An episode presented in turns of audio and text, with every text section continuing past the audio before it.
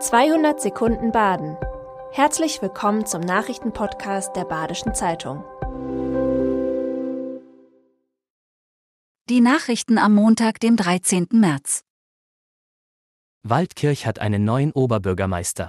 Die Wahl endete mit einem Sieg des Herausforderers Michael Schmieder. Dieser gewann mit knapp 57 Prozent der Stimmen. Der bisherige Amtsinhaber Roman Götzmann unterlag mit 43 Prozent. Es ist ein bitteres Ergebnis für Götzmann, weil amtierende Bürgermeister nur selten aus dem Amt gewählt werden. Götzmann sagte gegenüber der BZ, es ist mir offensichtlich nicht gelungen, die Leute an die Wahlurne zu bringen. Die Wahlbeteiligung lag bei 53 Prozent. Der neue Oberbürgermeister Schmieder ist Freie Wähler Gemeinderat und Ortsvorsteher von Siensbach. Ich bin überwältigt und sprachlos, sagte dieser der BZ. Der SC Freiburg siegte gestern gegen die TSG Hoffenheim mit 2 zu 1 trotz Problemen in der Offensive. Dort fehlte es an Umschaltspiel, Präzision und Ideen. Überzeugend war die Willenskraft, mit der sich das Team gegen die Widrigkeiten stemmte und einen Arbeitssieg erzwang. Am Donnerstag absolviert der SC sein Rückspiel gegen Juventus Turin in Freiburg, leider ohne Ausstrahlung im normalen Fernsehen. Sie können aber auf unserer Webseite den Ticker verfolgen. Die Europabrücke zwischen Kehl und Straßburg wird saniert. Die Bauarbeiten sollen von Mai bis September dauern.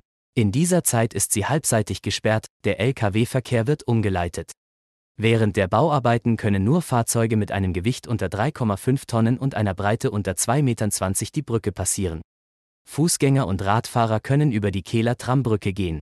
Die 250 Meter lange Europabrücke ist die verkehrsreichste Ost-West-Verbindung über den Rhein zwischen Baden-Württemberg und der Region Grand Est.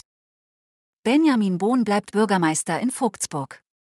Damit kann der 35-Jährige aus Burgheim weitere acht Jahre Chef im Rathaus sein. Der parteilose Amtsinhaber war als einziger Kandidat in der Stadt angetreten.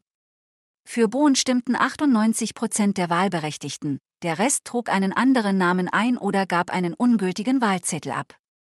Ich freue mich über dieses schöne Ergebnis, sagte der alte und neue Bürgermeister sollen Festivals in Freiburg künftig zentral koordiniert, gemeinsam vermarktet oder gar zu einem großen Sommerfestival vereint werden?